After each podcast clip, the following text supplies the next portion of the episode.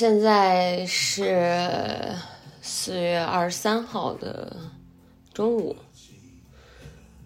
因为我最近刚把《戏剧新生活》这个综艺给刷完，我觉得很好看，豆瓣评分也挺高的，是我近两三年以来觉得非常非常。值得花时间观看的一个综艺，而且这个综艺在看的时候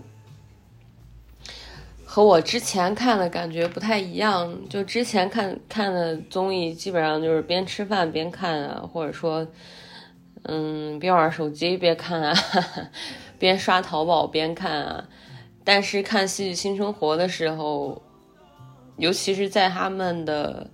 呃，话剧演出这个阶段的时候是需要认真观看的，就是没有办法边看边干些什么，而且他们值得你去花时间去看，尤其是疫情这个事以后呢，尤其它期间，包括之后。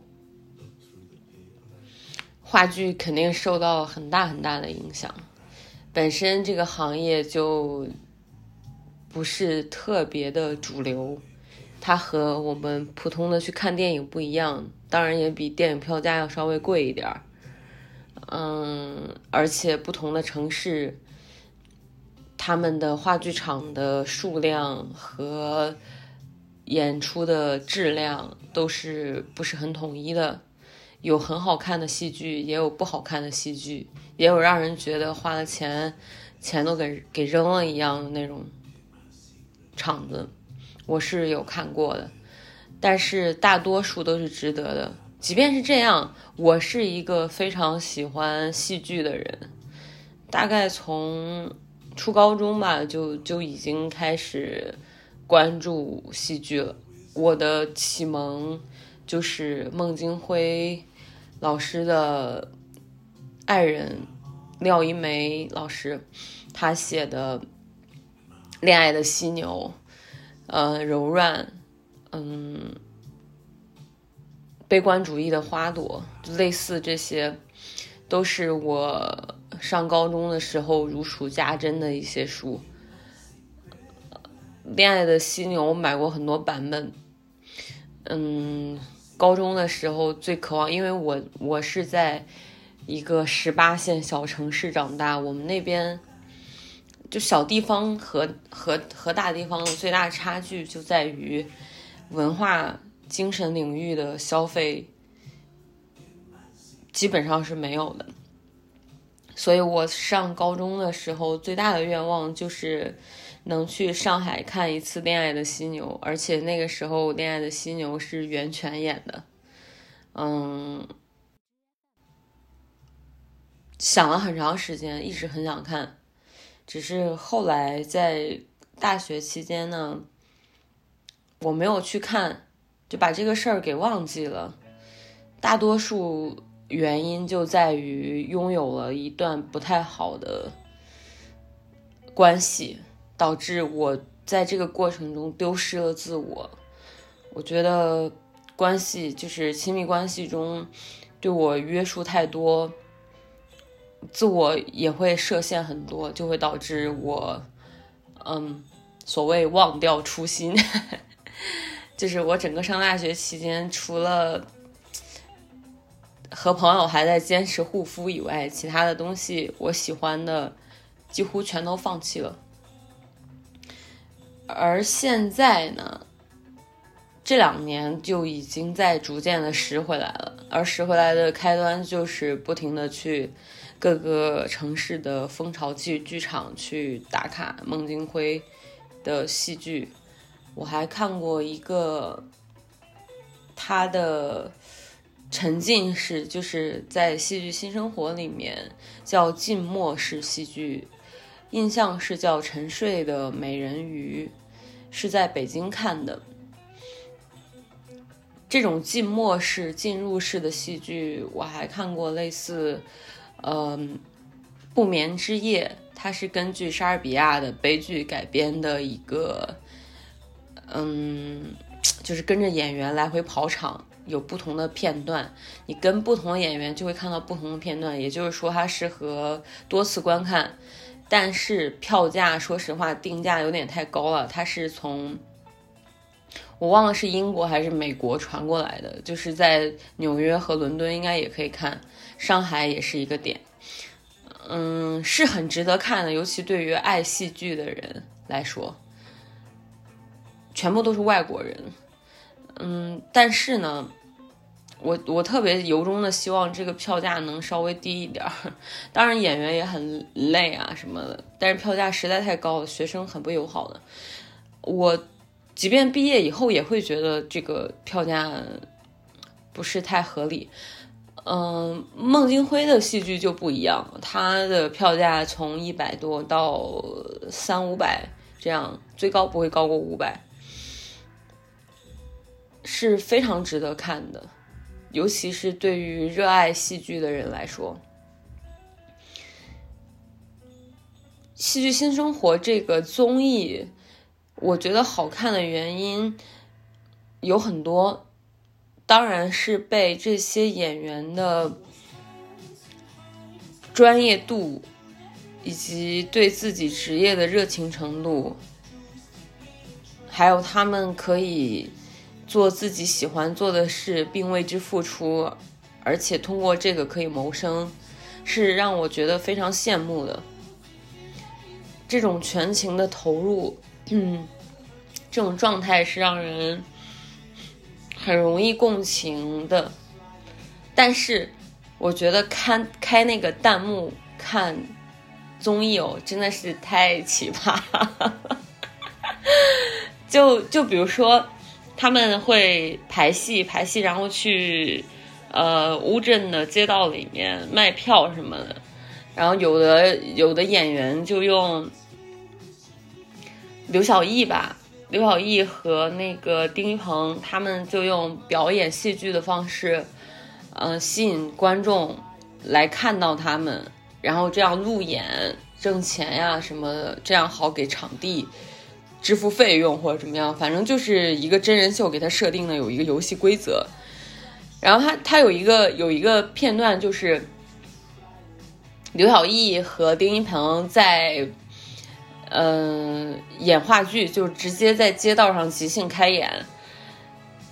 然后他就问那个女孩，就旁边坐了一个特别小的小姑娘，她妈妈陪她坐在一起。他说：“小朋友，你想看我跳舞吗？”小朋友就说：“不想。” 弹幕就直接说什么这样的小朋友，呃，不懂艺术，长大也没有什么共情能力。我的天呐，疯了吗？在搞什么？这种爹味儿，我 我真的是熏到我。冷静一下好吗？当然，肯定也有别的弹幕去骂他。我倒不是想骂他，我就觉得。经常会有这样的情况拉踩，比如说，啊，我好喜欢刘晓毅啊，我好喜欢赵小苏啊，嗯，什么，呃，丁一鹏不行，他这个人太虚伪，或者说，嗯，还有那个那个老师叫刘小什么，哦，记不清了，就是那个年龄稍微大一点，他们都喊他老师那个，和丁一鹏经常在一起的。呃，就还有人骂他说：“哎呀，希望所有的戏剧老师都不要像他一样，整天什么事也不干，呃，总是去呃使唤自己手底下的人，怎么怎么样，摆个老师架子，不真不知道自己是谁了。”呃，还有什么？呃，还有人骂那个吴比，呃，说吴比好虚伪啊，长得贼眉鼠眼，怎么怎么怎么，嗯、反正所有演员被骂了一遍，还有吴浩辰也被骂，就说啊太用力了吧，啊，我要碰到这种人我都吓死了，啊，就离谱。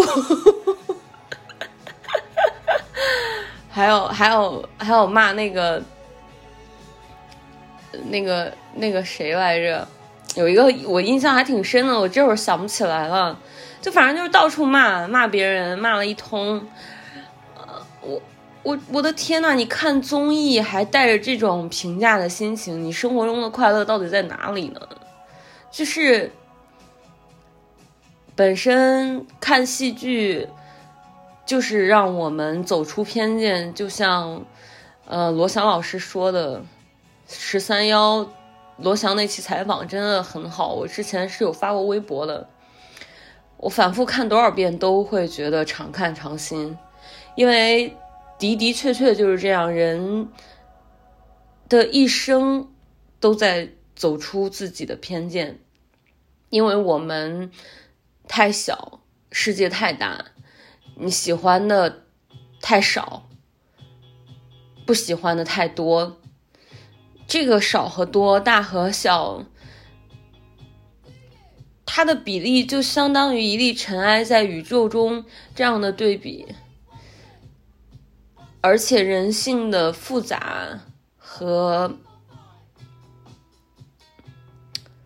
无法评价的部分，才是最迷人的。就就比如讲说，嗯，之前我有看十三幺采访的是一个作家，印象。嗯，叫什么一成来着？然后他就说，他说理解不了“渣男”这个这个词，就什么都是渣男，看什么都叫渣男。呃，比如说，呃，沈沈从文老师写的，呃，这个书里面的人物也是渣男。呃，只要是婚后出轨的都是渣男，大概都是就是这个意思吧。他他说的这个维度。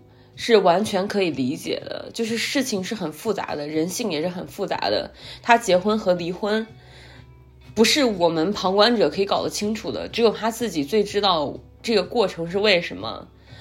呃，你就是假使用一个渣男去概括一个非常复杂的事情本身，它里面包含了很多，就像嗯林奕涵写的房思琪的初恋乐园，他的那种。感情是非常复杂的，它并不是指单方面的说，嗯，性侵，呃，或者说，嗯，恋童癖这些是值得批判的。它还有很多很复杂的情绪，还有一些依恋的部分，还有一些崇拜的部分，还有为什么会被这样的人吸引到，就是很多这些复复杂的东西凝结出了。初恋乐园这么一部非常美丽的作品，嗯，我之前有一个朋友，我们现在不再来往了，嗯，我们俩是从小玩到大的那种朋友，就是呃邻居，又一起上学什么的，然后中间这个不来往的过程也很复杂，当然肯定是因为。价值取向的不一样，就是我明显知道我们价值取向完全不一样。他有他的方向，我有我的方向，那么我们就是两类人，就没有必要再持续下去。但是在我心里，始终他还是有很好的部分的，嗯，而且这种很好的部分是别的谁无法替代的。他曾经问过我一句话，就是，就大概意思就是说。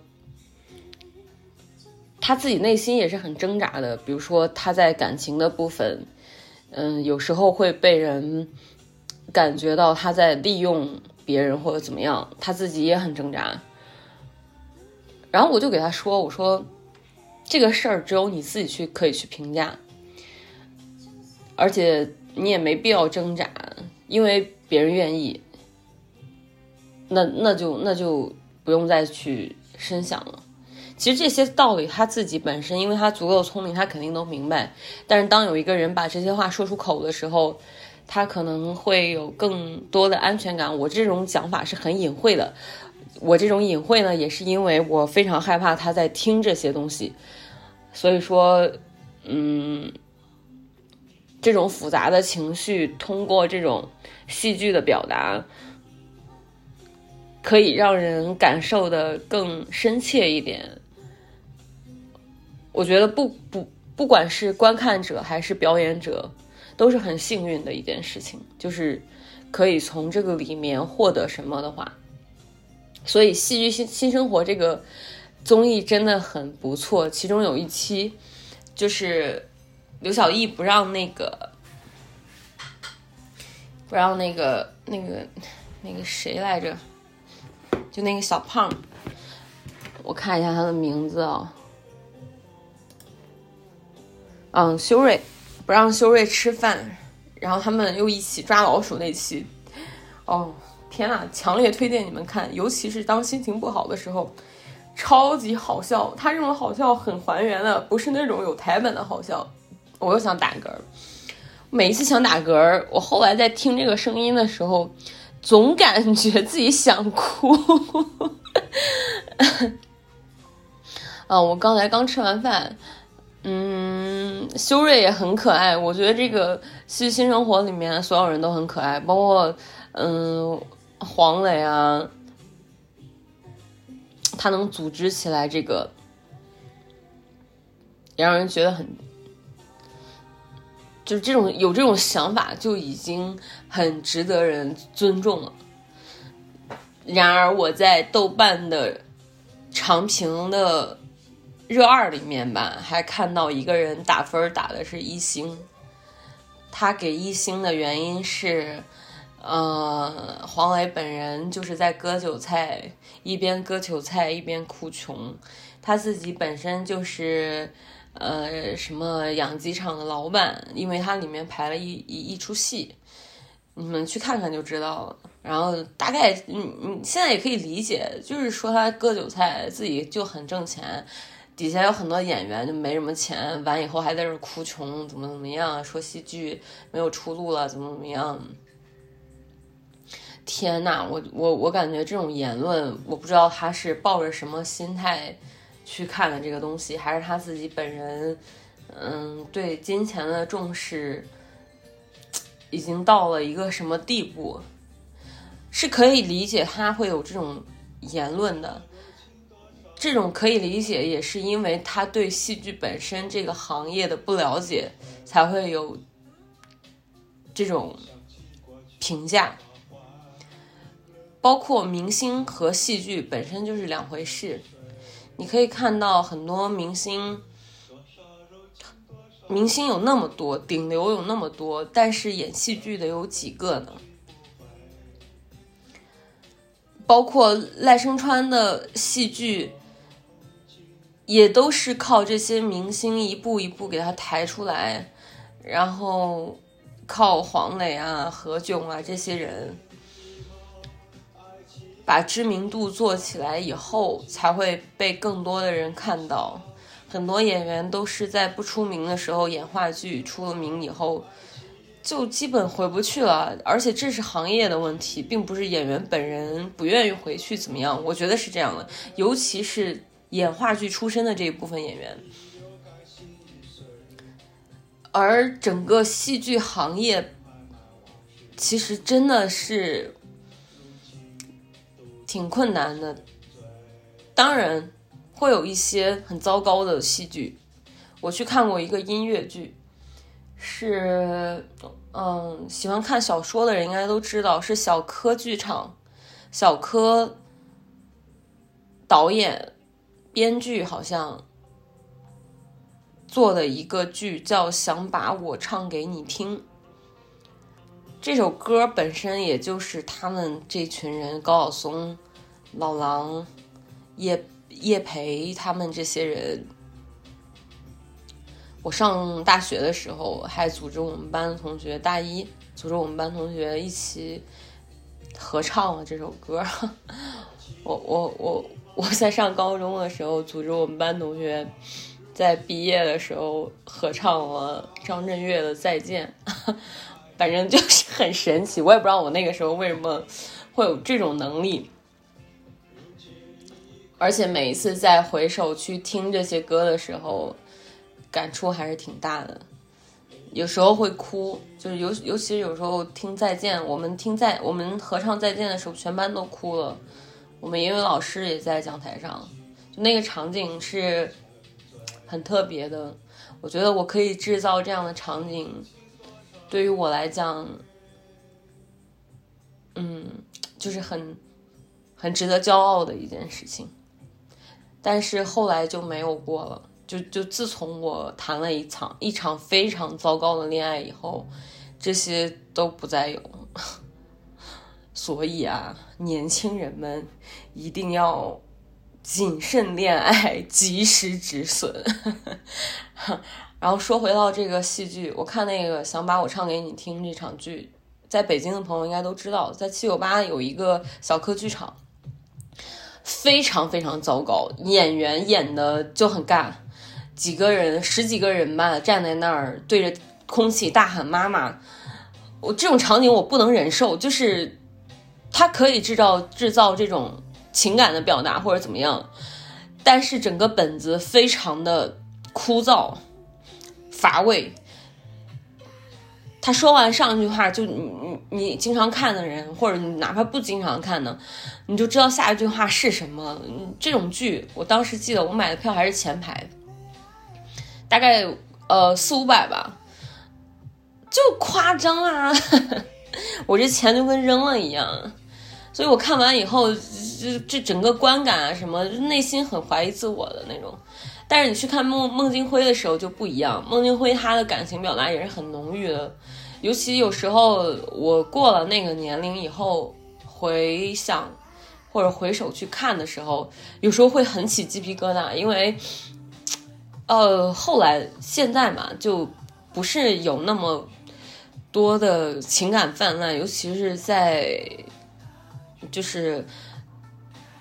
亲密关系上面的这种情感并没有很泛滥，所以看孟京辉的时候，有时候会觉得很肉麻。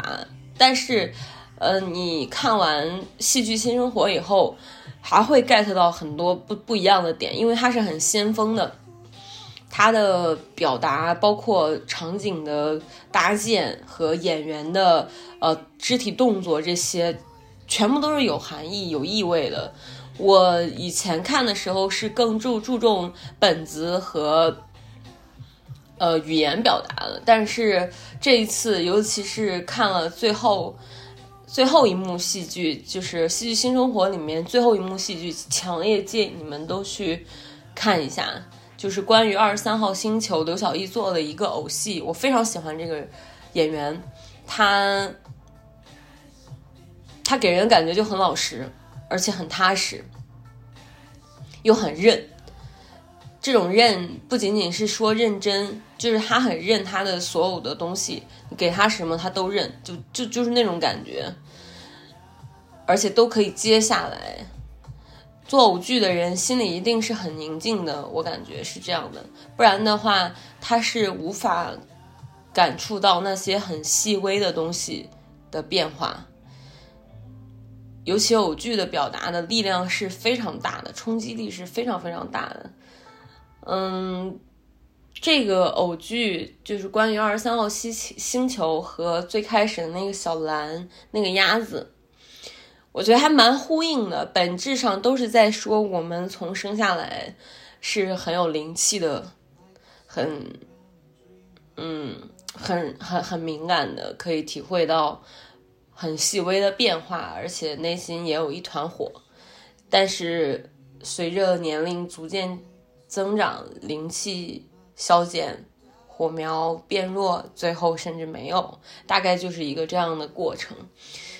我之前看过一次陈丹青在浙江大学的，呃，也是一个类似访谈一样的，嗯，活动。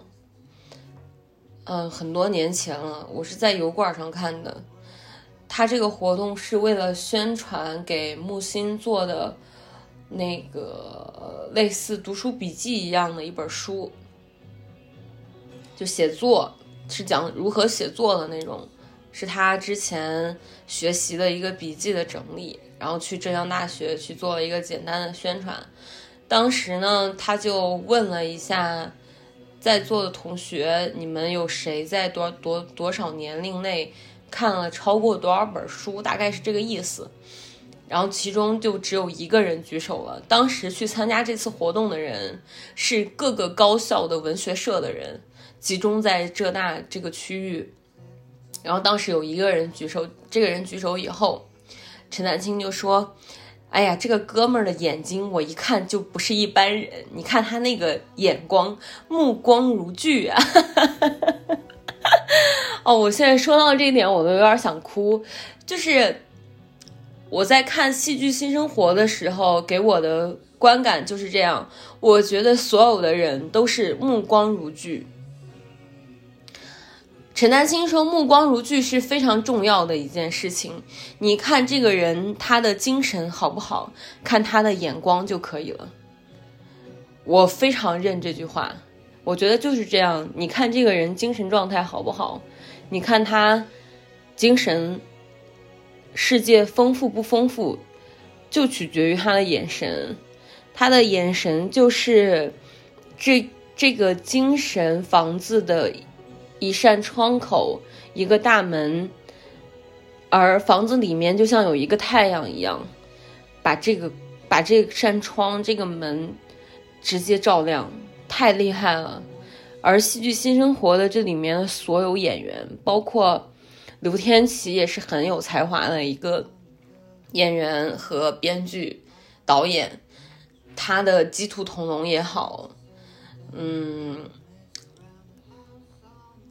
还有一个戏剧叫什么来着？就是他和吴比演的。嗯，总之，他们所有人的那种对戏剧的热情，让我非常动容。而《戏剧新生活》的导演，也就是《极限挑战》的这个导演，以及发起人，可能就是黄磊本人和赖声川导演。他们也是内心始终是有一团火的人。行业有行业的困难，但是行业困难不代表所有人都要困难，都要出去要饭，这是两回事。而这个综艺的初衷，更大程度上不仅仅说。